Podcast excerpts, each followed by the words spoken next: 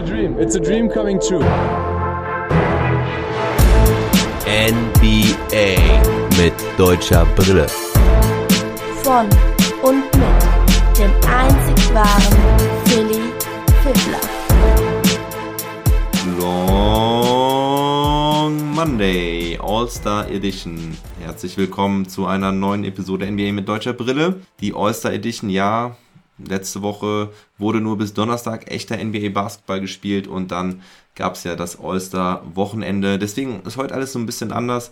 Ich habe jetzt nicht alle Teams komplett ja gecovert mit, wie haben sie jedes Spiel gespielt und wer waren die großen Performer in der Woche, sondern mehr Schwerpunkt heute auf das All-Star-Wochenende. Trotzdem werde ich zunächst erstmal ganz kurz die Woche zusammenfassen von den Teams mit deutscher Beteiligung.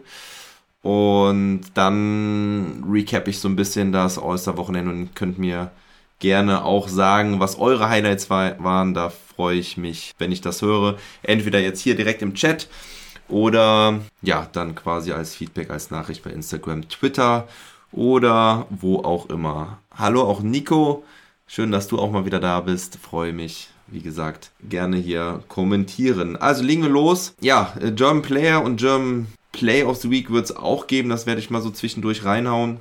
Und ein paar News gibt es noch am Ende. Allerdings gibt es kein Team of the Week und auch keinen Blick auf die Tabelle.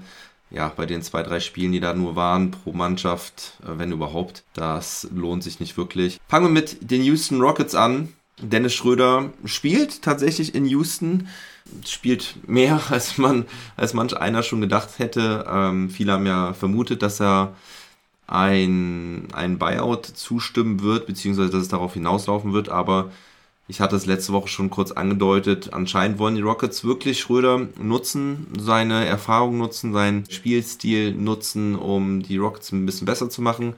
Im zweiten Spiel hat das auch sehr gut geklappt. Da hat er 23 Punkte, 6 Rebounds und 9 Assists aufgelegt im Spiel gegen die Phoenix Suns. Da gab es auch nur eine knappe Niederlage. Fast äh, hätte das gereicht. Auch Alperen Sengun war richtig stark, ist gestartet, hatte 19 Punkte, 14 Rebounds. Aber die Phoenix Suns springen halt gerne mal nur so hoch, wie sie müssen und haben, glaube ich, jetzt im Februar von 19, nee, ich glaube seit einem Monat in 19 Spielen nur eins verloren oder sowas total krankes, absurdes. Devin Booker hatte das letzte Woche gepostet, dass er ein bisschen sauer war, dass es da diese eine Niederlage gegen die Atlanta Hawks gab und ansonsten waren da nur Wins zu sehen. Ja, die Rockets letzte Woche dreimal gespielt, dreimal verloren. Unter anderem auch gegen die Clippers ziemlich hoch verloren. Ähm, nur gegen die Phoenix Suns war es halt recht knapp. Im dritten Spiel hatte Schröder zwar neun Punkte und neun Assists, gute neun Assists, aber ja, hat da auch wieder sehr schlecht getroffen, wie auch im ersten Spiel. Hat die letzten zwei Spiele gestartet, weil Kevin Potter Jr. verletzt war. Aber ja, wir werden, denke ich, mehr Dennis Schröder sehen und ich glaube mittlerweile nicht, dass es auf ein Buyout hinausläuft, denn ich glaube, die Rockets wollen wirklich die paar Wochen noch Schröder nutzen, damit er das Team ein bisschen stabilisieren kann. Und ich denke auch, dass er da weiterhelfen kann. Natürlich wahrscheinlich nicht das, was er sich gewünscht hat, aber naja, da muss er jetzt wahrscheinlich durch. Gehen wir noch zu den Toronto Raptors. Die hatten eine Niederlage gegen die Pelicans. Das haben sie natürlich nicht erwartet. Dann aber noch einen Sieg gegen die Minnesota Timberwolves. Da war ganz lustig. Mein persönliches Highlight. Trent Jr. und Patrick Beverly vorm Tip-Off beide ein Technical bekommen, weil sie sich da andauernd auf die Füße gegenseitig getreten sind. Und dem Gegner keinen Zentimeter schenken wollten. Jo, das bessere Ende hatte Gary Trent Jr. für die Raptors, denn der hat 30 Punkte aufgelegt. Und die Raptors haben das Spiel gewonnen.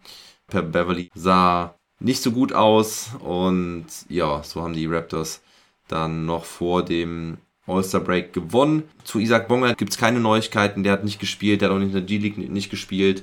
Ähm, Scotty Barnes, zu dem kommen wir später noch, der war beim All-Star Weekend ja dabei.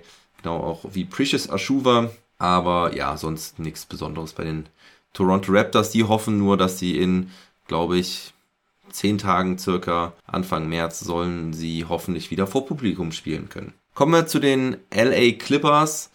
Die hatten zwei Siege und eine Niederlage und Hartenstein war richtig gut drauf, zumindest in, im ersten Spiel und im dritten Spiel bei der Niederlage. Zwischendurch sah nicht so gut aus, aber das erste Spiel gegen die Golden State Warriors, was man auch als Terrence Mann Game bezeichnen kann. Shoutout an dich, Andreas vom Airball Podcast.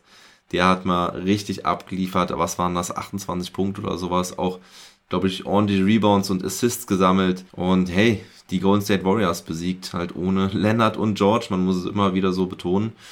Und Hartenstein sah dann im Spiel auch ganz gut aus, war perfekt aus dem Feld, meine ich, 4 von 4. Und gegen die Houston Rockets dann das Spiel am Donnerstag, da sah Hartenstein auch extrem gut aus.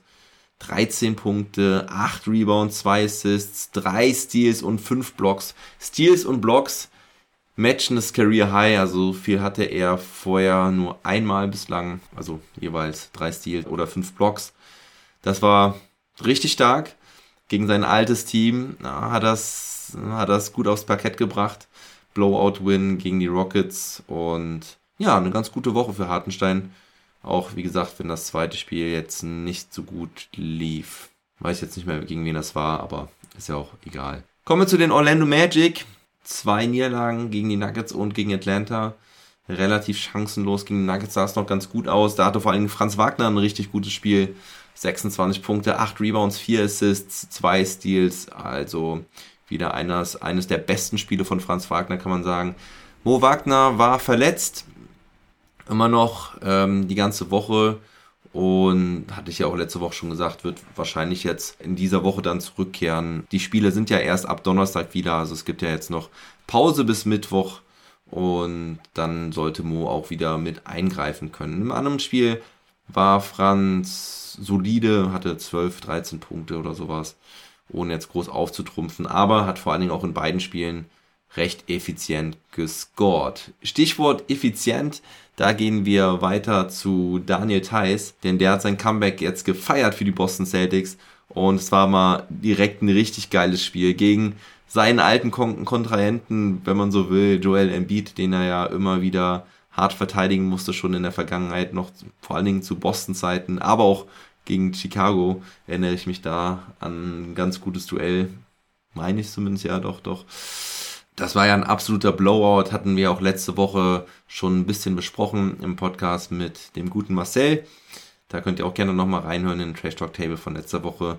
Damit den Osten ja so ein bisschen mehr beleuchtet, unter anderem halt auch die Trades, die da passiert sind, Philadelphia, Boston, wie da unsere Einschätzung war. Also, die Celtics haben Philadelphia mit 48 Punkten besiegt und Thais hatte ein gutes Comeback, 5 Punkte, 9 Rebounds, 4 Blocks.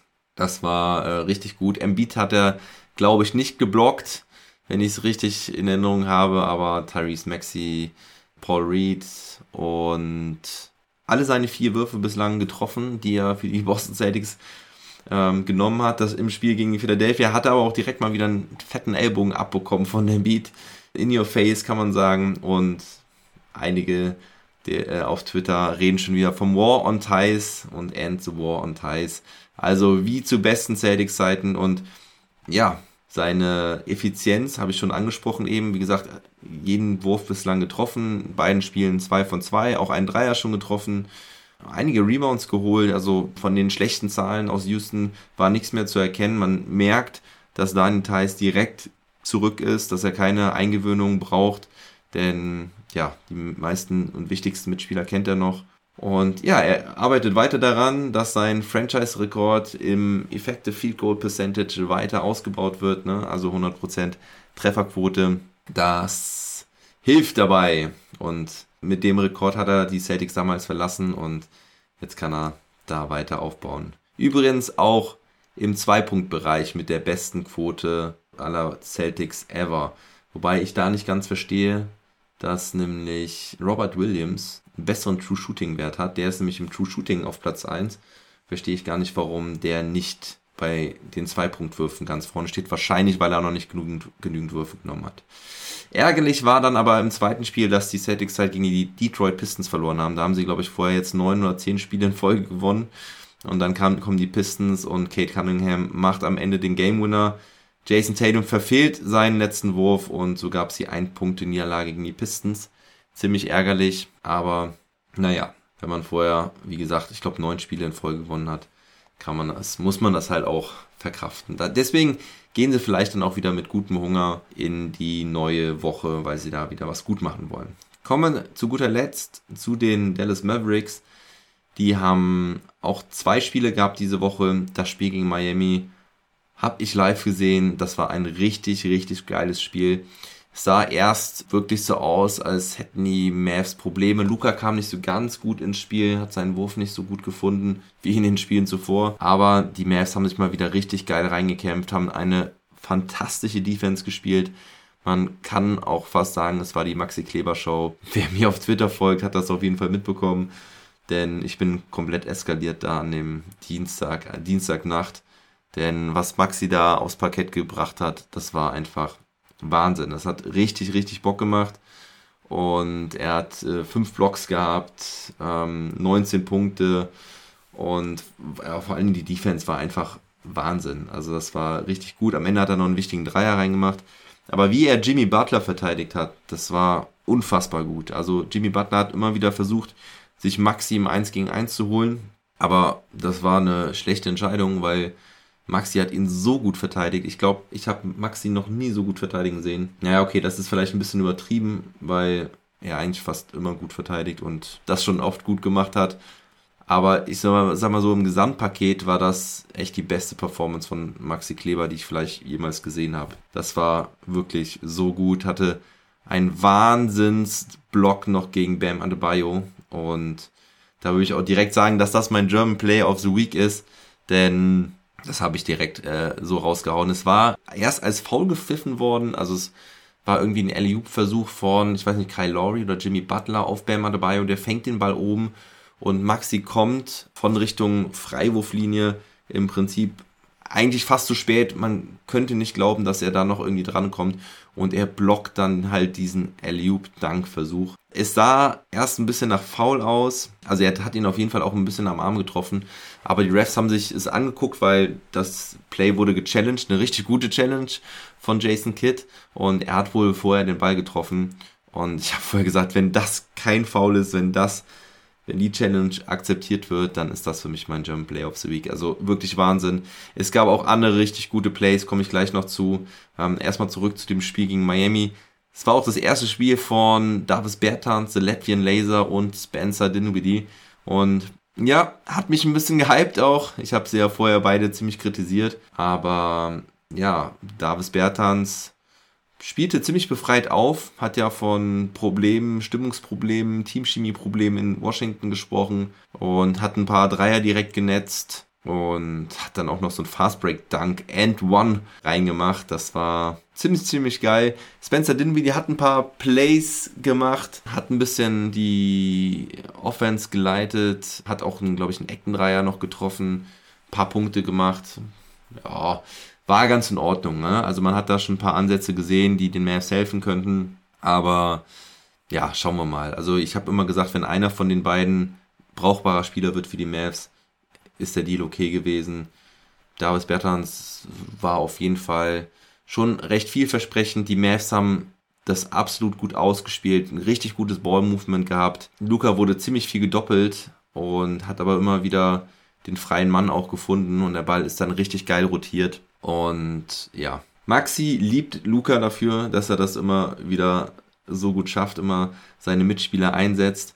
Das hat er jetzt letztens auch nochmal im Interview gesagt. Übrigens auch Maxi nach dem Spiel mit einem Top-Interview, alles on point, ähm, hat die Defense gelobt, den, den Defensive Effort, den das ganze Team gezeigt hat. Zum Beispiel auch Josh Green wieder richtig stark. Und ja, im nächsten Spiel hat Luca auch mal wieder gezeigt, warum man ihn lieben kann. 49 Punkte, 15 Rebounds, 8 Assists gegen die Pelicans.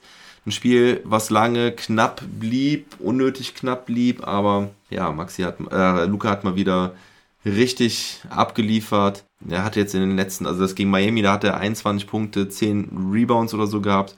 Und ja, in den letzten vier Spielen hat er halt drei Spiele mit mindestens 45 Punkten gehabt. Total krank. Jetzt ist es eine endgültige Luca-Show, das definitiv. Und genau, Maxi war am Rasieren. So ist es richtig, Pete. Da hast du vollkommen recht. Also, German Play of the Week. Das würde ich mir jetzt auch gerne noch mal kurz mit euch angucken. An der Stelle empfehle ich wärmstens den YouTube-Kanal Dallas Mavericks. Da könnt ihr nämlich die Highlights von Maxi Kleber sehen, wie er die Miami Heat dominiert, kann man schon fast sagen. Also YouTube-Channel Dallas Mavericks, da einfach nach Maxi Kleber und Miami suchen. Viel Spaß. Die würde ich auch in Gänze zeigen, dass wenn das Top-Play kommt, sage ich gleich Bescheid. Das sind hier eineinhalb Minuten kann man Maxi nochmal genießen, was er für geile Blocks da abgeliefert hat. Ja, erstmal noch ein Dreier. Er hat in der ersten Halbzeit noch Probleme gehabt mit seinem Wurf, hat da ein paar Dinger verlegt, aber nachher war es einfach super. Ja, erster Block gegen Laurie, kommt nachher noch einer. Nice Pass von Luca. So, und die zweite Halbzeit von Maxi halt war echt so stark. Da blockt der Butler, hier auch richtig gut. Zieht zum Korb. Ah, schöne Vorlage von Dinwiddie. Auch ein guter Eliup. Dank von Maxi. Der ist jetzt schon geil. Auch wenn Butler dann noch an die Freiwurflinie geht. Jetzt müsste es, glaube ich, kommen, oder? Ah, von Tucker kam der Pass. Boah! Ich zeig's nochmal.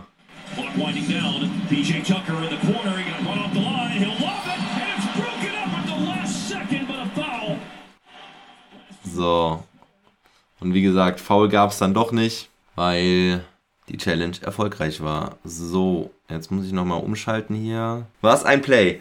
Ja, ähm, also auf deine Frage will ich gerade eingehen. Denkst du, dass sich Doncic mit den letzten Spielen in die MVP-Konversation befördert? Würde ich sagen, nein. Also er ist aktuell vielleicht einer der besten Spieler in der NBA. Hat richtig super performt in den letzten drei, vier Wochen vor allen Dingen. Aber am Anfang der Saison war es einfach deutlich zu schlecht.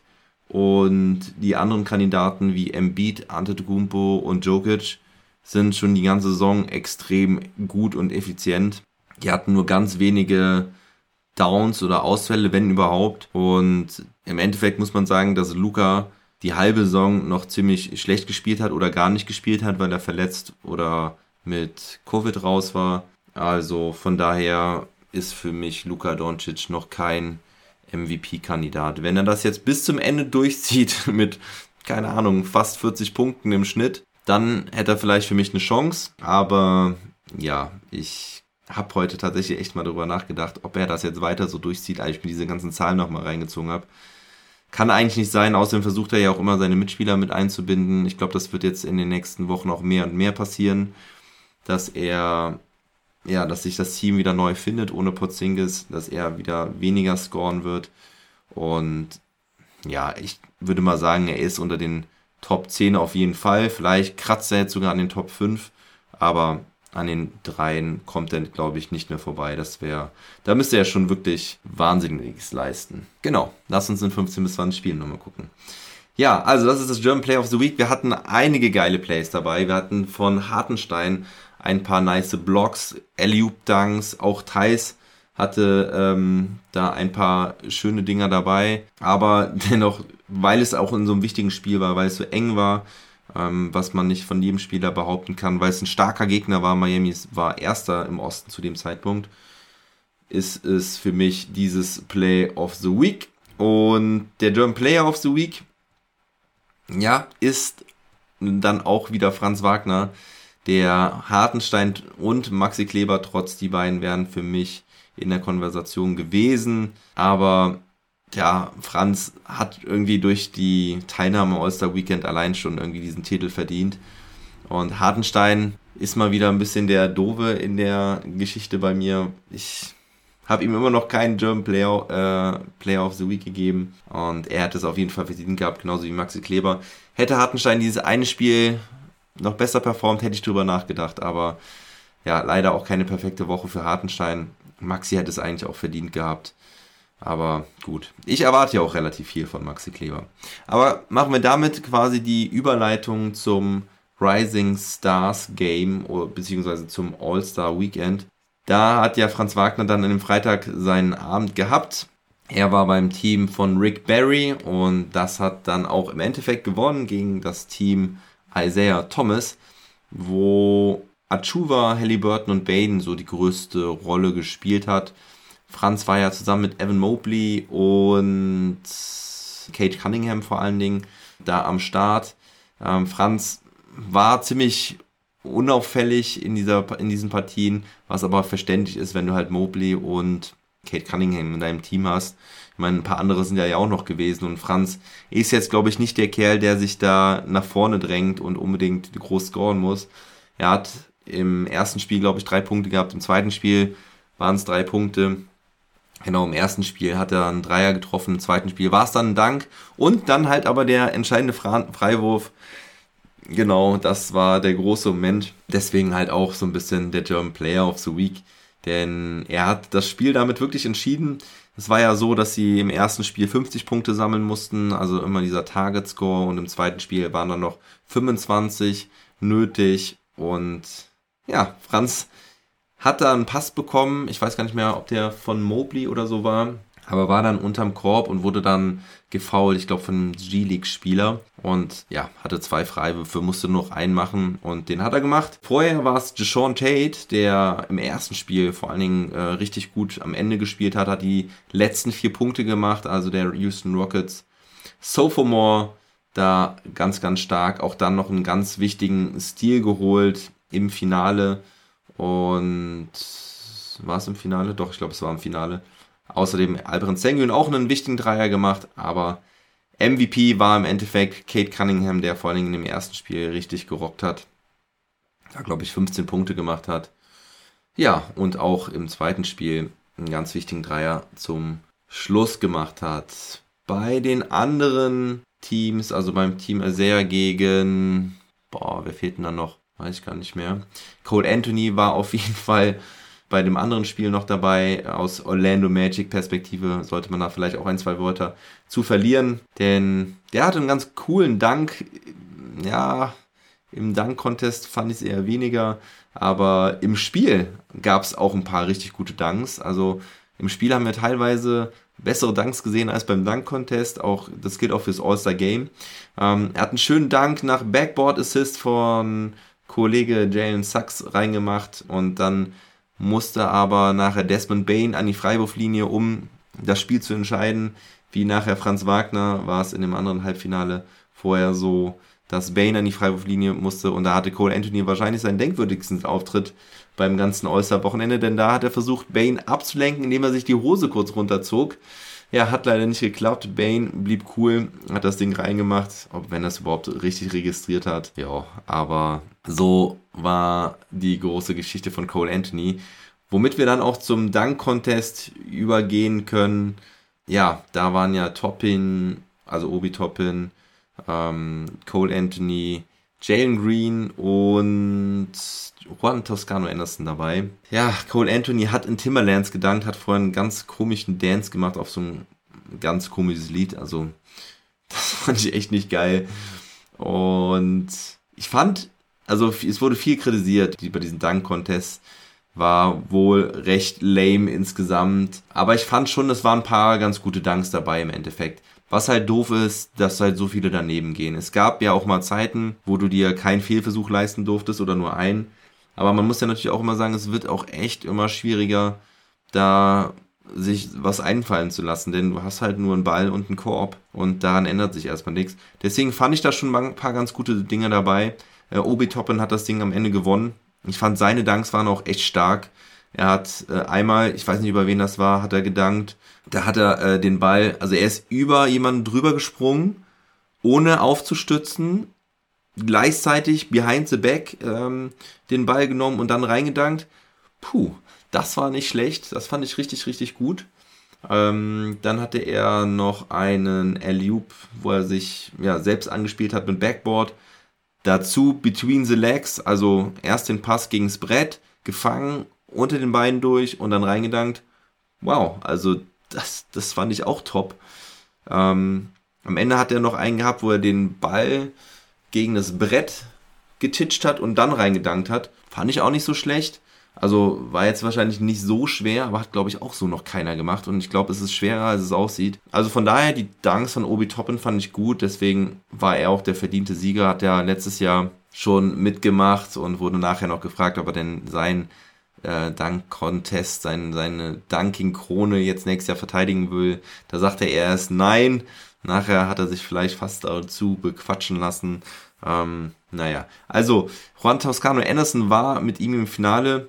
Seine Danks fand ich, naja, nicht so außergewöhnlich. Da fand ich den von Jalen Green noch besser. Der hatte einen äh, ganz netten 360 noch dabei, den er dann so, ja, mit dem Arm, ja, so ein bisschen mit der Außenseite des, der, des Handgelenks äh, reingedrückt hat. Den fand ich ganz gut, aber hat halt vorher auch einige verlegt. Wie gesagt, also fand er schon ein paar ganz gute Danks dabei, aber es nimmt halt einfach immer komplett das Momentum, wenn der erste Dank nicht funktioniert und man schon sieht, was er eigentlich machen will. Jo, das ist immer so ein bisschen, bisschen doof. Ich lese mal gerade, ja, Dragic zu Netz komme ich ganz am Ende noch zu, Nico. Und ich verstehe den Hate über den Dank-Contest nur zum Teil. Klar, es war nicht sonderlich aufregend, aber was wollen wir erwarten in einer Zeit, wo wir schon alles gesehen haben, ist ja klar, dass es uns dann langweilig erscheint. Und natürlich waren es insgesamt zu viele Versuche. Ja, das ist halt das Ding, ne? Also, Dank-Contest gibt es eben schon seit 30 Jahren und wie ich halt meine, ne? Es ist ein, ein Korb da, ein Ball und ja, die Spieler können vielleicht immer noch mal ein bisschen höher springen irgendwie mit der Zeit, aber jo, irgendwo sind der Kreativität dann auch Grenzen gesetzt. Auch wenn der ein oder andere sich ja da schon noch was einfallen lassen hat, hier mit White Howard, mit dem höheren Korb und so. Aber war das jetzt auch so was ganz Tolles? Fand ich ganz lustig damals mit dem Umhang, aber naja, das hat den Dank jetzt an sich auch nicht geiler gemacht, ne? Und also Aaron Gordon gegen Zach Levine war meiner Meinung nach der geilste. Teil 1. Ähm, den Aaron Gordon natürlich hätte gewinnen müssen. Vor allen Dingen den wo er den Ball unter beide Beine gezogen hat und die blöden Punktrichter alle nur 50 Punkte gegeben haben. Das war ganz, ganz doof. Gut, gehen wir weiter. Es gab noch den Three-Point-Contest. Der war ganz cool. Den finde ich eigentlich auch immer ganz gut. Vor allen Dingen, ich glaube, letztes Jahr war das ja auch so. Da war der, glaube ich, bis auf den letzten Wurf noch nicht entschieden. Carl Anthony Towns hat gewonnen. Das hat mich auch sehr gefreut, weil der vorher die Klappe groß aufgerissen hat von wegen, dass er ja der beste Big Man äh, oder be beste werfende Big Man aller Zeiten ist.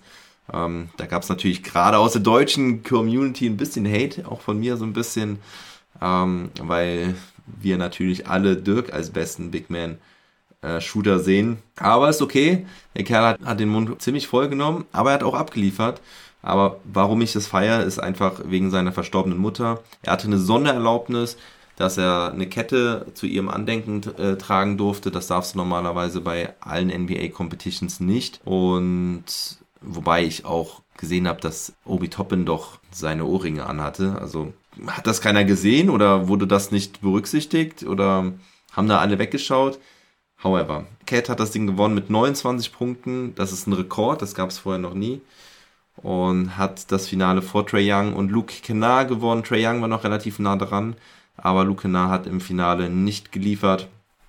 Man sagt, es ist der erste Center, der den Three-Point-Contest gewinnt. Ich meine, wir hatten ja schon ein paar Big Men dabei, wie Larry Bird und Dirk, aber die waren ja auch eher Power Forwards, auch Kevin Love. Cat ist vielleicht ja auch eigentlich ein Power Forward, aber in seinem Team spielt er halt immer den Center, weil er der größte ist dort. Jo, ähm, ich fand es auf jeden Fall cool. Starke Performance von, von Cat. Und sei ihm gegönnt, sei ihm gegönnt. Ja, 3 gegen 3 oder 1 gegen 1. 1 gegen 1 finde ich immer ein bisschen schwierig. Auch 2 gegen 2 kann ich mir aber vorstellen, weißt du? Also beim 1 gegen 1 ist halt ja immer nur das Ding, dass du halt dann irgendwie nicht mehr passen kannst, wenn du mal einmal aufgenommen hast oder so. Ja, also von daher ein 2 gegen 2 oder 3 gegen 3 fände ich auch ganz cool. Und vielleicht auch dann irgendwie mit coolen Teams, ne? Dass die, die sich irgendwie da vermischen. Zum Beispiel fände ich cool hier ein Rookie und ein All-Star Genau, ein bisschen Streetball-mäßig. Das fände ich auch gut. Nico, du fandst den Dank Contest lame. Ja, wie gesagt. Aber was ich cool fand und was für mich schon eigentlich seit Jahren so ein bisschen unterschätzt ist, ist die Skills Challenge, die Taco Bell Skills Challenge. Und da haben sie sich dieses Jahr auch noch gut was ausgedacht, haben das Ding weiterentwickelt. Fand ich sehr spannend. Den Modus am Endeffekt schon fast ein bisschen schwer zu durchschauen. Aber die Idee, dass du da mit Teams antrittst, fand ich sehr nice. Denn in den letzten Jahren hatten sie es ja auch dann auch mal, dass sie da Big Man gegen Guards machen. Das fand ich eher uncool. Aber was sie sich dieses Jahr überlegt haben, fand ich geil. Ein Home-Team mit den Cavs, ähm, wo dann Mobley, Jared Allen und Darius Garland gespielt haben, mit gegen die Antetokounmpos, die drei äh, Brüder Antetokounmpo und drei Rookies mit Josh Giddy, Kate Cunningham und Scotty Barnes. Und da mussten halt erst durch so bewegende Löcher passen. Also das kanntet ihr vielleicht auch von der Skills Challenge früher schon, wo sie dann da immer erst diesen Pass treffen mussten. Das Ding hat sich aber jetzt nach links und rechts bewegt. Und da gab es dann auch verschiedene Punkte, ja, weil das eine Ding hat sich ein bisschen mehr bewegt, war ein bisschen kleiner. Und da waren die Antetokounmpos ziemlich gut beim Passing. Dann musste man halt auch werfen von verschiedenen Spots, der verschiedene Punkte gebrachte.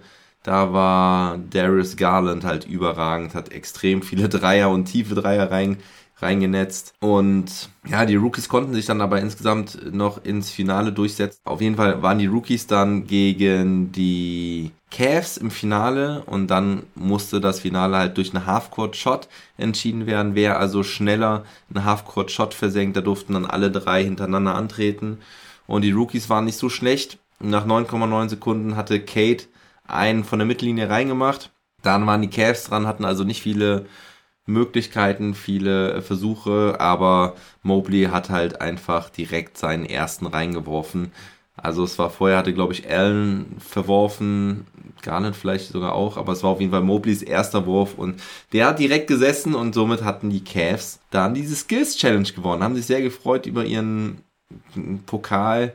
Es war sehr schön mit anzusehen und ja, das war's zum All-Star Saturday. Auf das Promi-Game gehe ich nicht darauf ein. Das ist mal ganz nice zu gucken im Freitagabend, im Laufe des Freitagabends, um sich so ein bisschen vorzubereiten, ein bisschen reinzukommen. Aber ja, da will ich äh, nicht, nichts groß zu erzählen. Kommen wir jetzt zu dem All-Star-Game an sich. Steph Curry war natürlich die Story überhaupt. 16 Dreier reingemacht, 50 Punkte. Ich würde gerne mal wissen, wenn er nicht mit Team LeBron gewonnen hätte, ob er vielleicht doch sogar MVP geworden wäre. Weil normalerweise kommt der MVP ja vom gewinnenden Team und es war aber eine knappe Nummer bis zum Ende.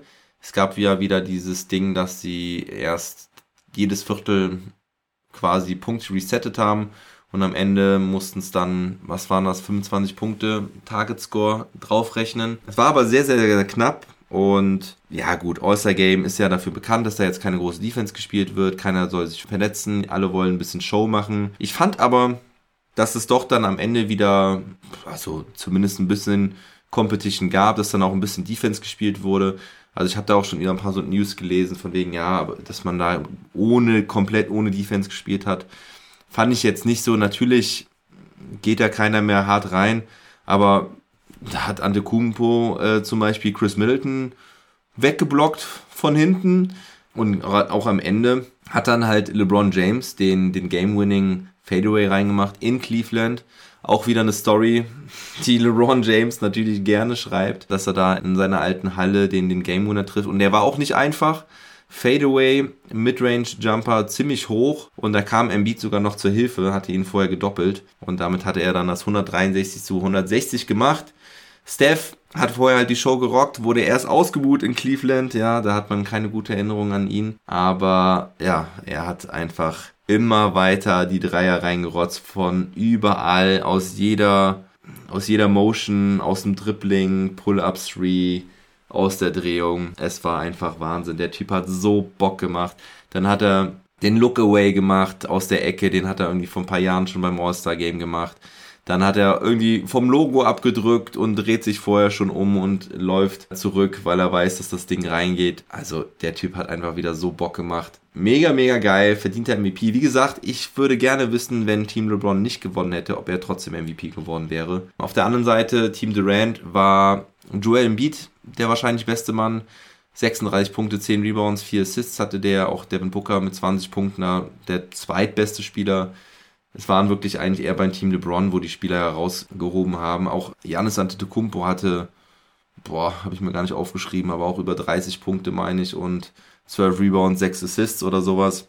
Und ja, ansonsten gab es noch einen niceen Backboard Alley-Oop Dank von DeJounte Murray, einer von den angesprochenen, wo ich meinte, dass der im Dunk Contest auf jeden Fall gute Chancen gehabt hätte.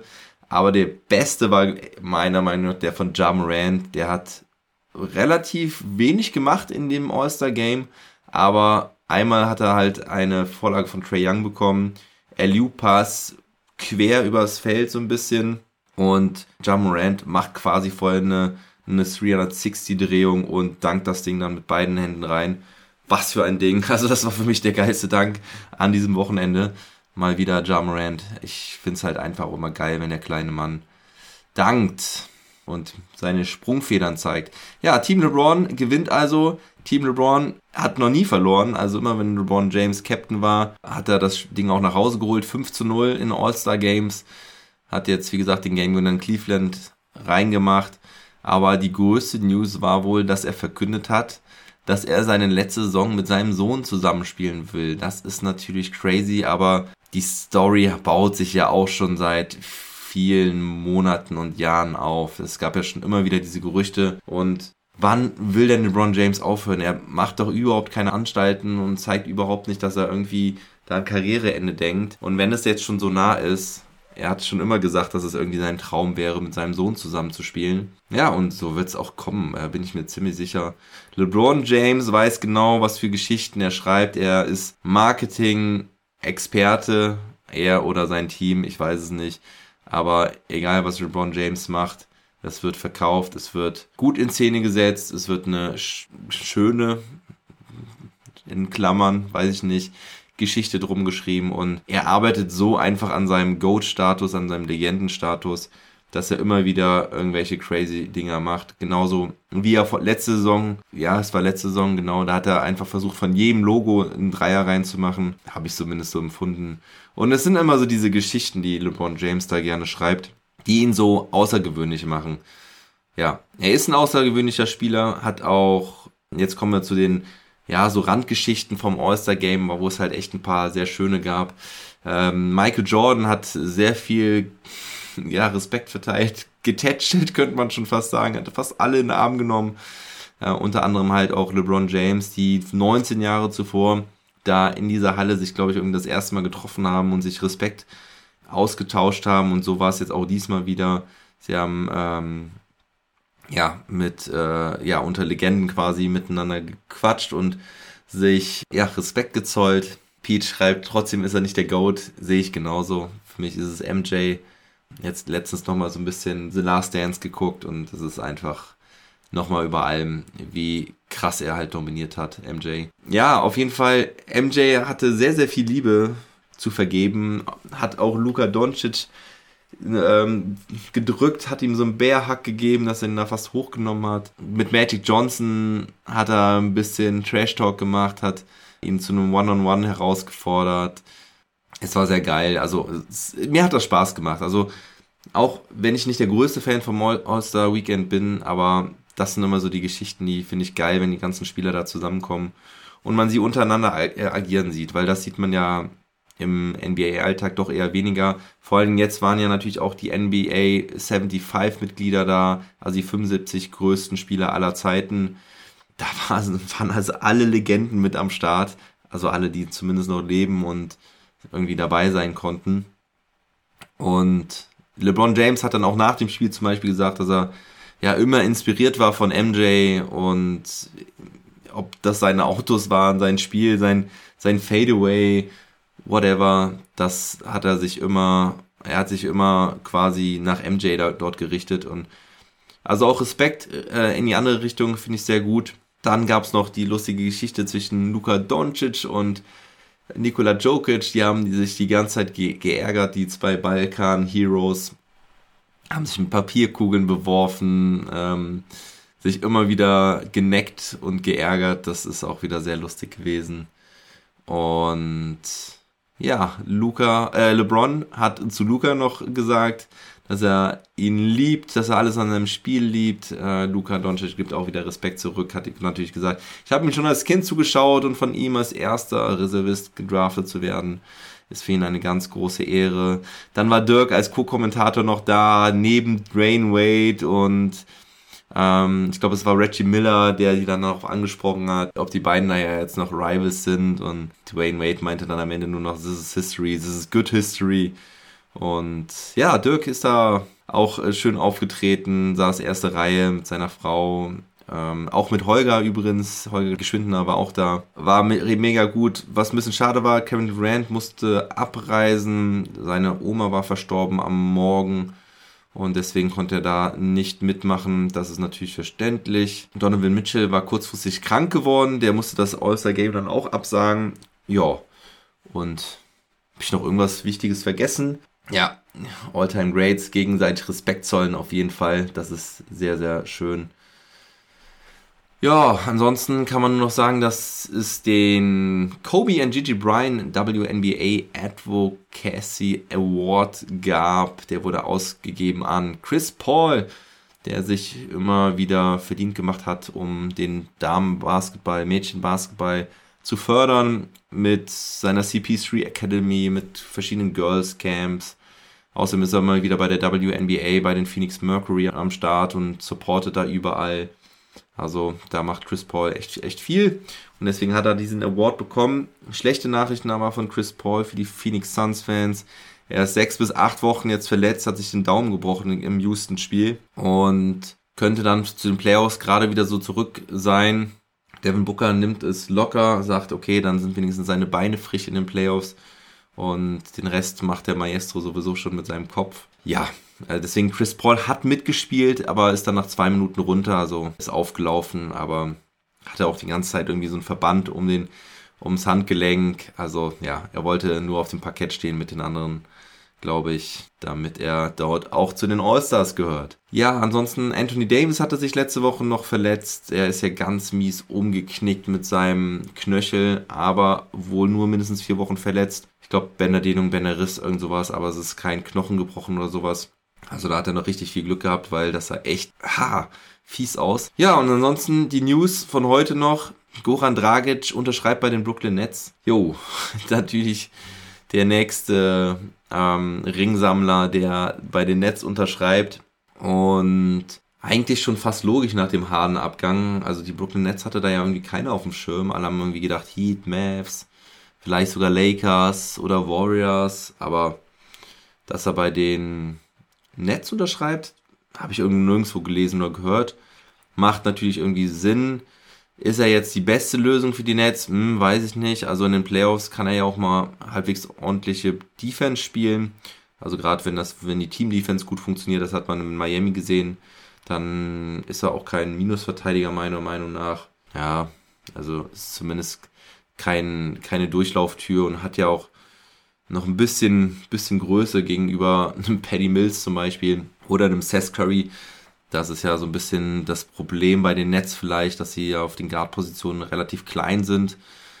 Und da kann Dragic halt nochmal so ein neues Element reinbringen. Ich finde den Fit jetzt nicht super, aber ja, generell können die Nets ihn schon gebrauchen. Ich würde gerne wissen, ob es Angebote warum er die anderen Angebote nicht berücksichtigt hat oder sie nicht hatte. Das, da, da würde ich gerne wissen, wie da der Ablauf gewesen ist. Wir werden es wahrscheinlich nicht erfahren. Aber naja, Dragic zu den Nets. Und ja, dann gibt es eigentlich noch eine Sache zu sagen. Tibor Pleiss, Final Four MVP beim türkischen Pokal. Das hat mich sehr gefreut. Hatte da 20 Punkte aufgelegt, hat den Pokal geholt mit Anadolu Efes gegen Fenerbahce im Finale. Gratulation an der Stelle, Tibor Pleiss, Ex-NBA-Veteran. Naja, wenn man das so bezeichnen kann, in, in, mit den zwei, drei Spielen, die er da gemacht hat für Utah. Aber ja, freut mich für Tibor. Und gut, dann bleibt eigentlich noch der Ausblick auf die kommenden Tage, auf die kommende Woche. Am Donnerstagabend wird ein Trash Talk Table aufgenommen zum Westen der Liga mit den ganzen neuen, also wir werden dann noch auf ein paar Trades eingehen, äh, die da stattgefunden haben, dass wir da quasi die neuen Machtverhältnisse im Westen besprechen, wenn es dann überhaupt neue gibt, aber wir werden uns vielleicht nochmal ein, zwei, drei Trades angucken. Und ich will unbedingt auch über die Warriors sprechen, denn das ist auch das Team vom Pete, der hier mit am Start ist. Und ich schicke dir noch eine genaue Agenda zu, Pete. Aber ich freue mich auf jeden Fall, da über die, den Westen zu sprechen, über die Contender zu sprechen, wie wir die Kräfteverhältnisse da im Westen sehen. Und ja, ich glaube, das war's. Ich freue mich immer über Bewertungen bei Spotify, bei Apple Podcast. Wenn ihr meinen Podcast noch mehr supporten wollt, dann freue ich mich, wenn ihr ein Paket abschließen würdet bei Steady. das ist eine Supporter-Plattform, wo ihr ab 2,50 Euro im Monat ein Paket abschließen könnt, das verschiedene Vorteile bietet, zum Beispiel einen werbefreien Feed oder ja, bei einem größeren Paket sogar ein T-Shirt mit deiner eigenen Nummer und deinem eigenen Namen hinten drauf. Never Stop Ballin steht da drauf. Ist, finde ich, ein ganz gut gelungenes Ding von meinem Designer. Ja, ansonsten immer schön, schön auf die 5 Sterne klicken. Ich freue mich über jedes Feedback. Wie gesagt, Donnerstag Abend, Donnerstag Nacht, Freitagmorgen spätestens kommt dann der Podcast der Trash Talk Table rein. Ich freue mich drauf, Pete. Und ja, ich glaube, das war's. Das war das Wichtigste. Wie gesagt, am, die Spiele gehen erst am Donnerstag wieder weiter. Und nächste Woche werden wir dann auch einen kleineren Long Monday wieder machen, weil es ja nicht so viele Spiele dann gab und nicht so viel zu berichten gab. Und danach gehen wir dann in das letzte Saisondrittel mit voller Power, wie sonst auch gewohnt. Und dann schauen wir mal, was unsere deutschen Jungs die Saison noch reißen werden. Alles klar, dann macht es gut. Vielen lieben Dank und bis bald. Never stop ballin'.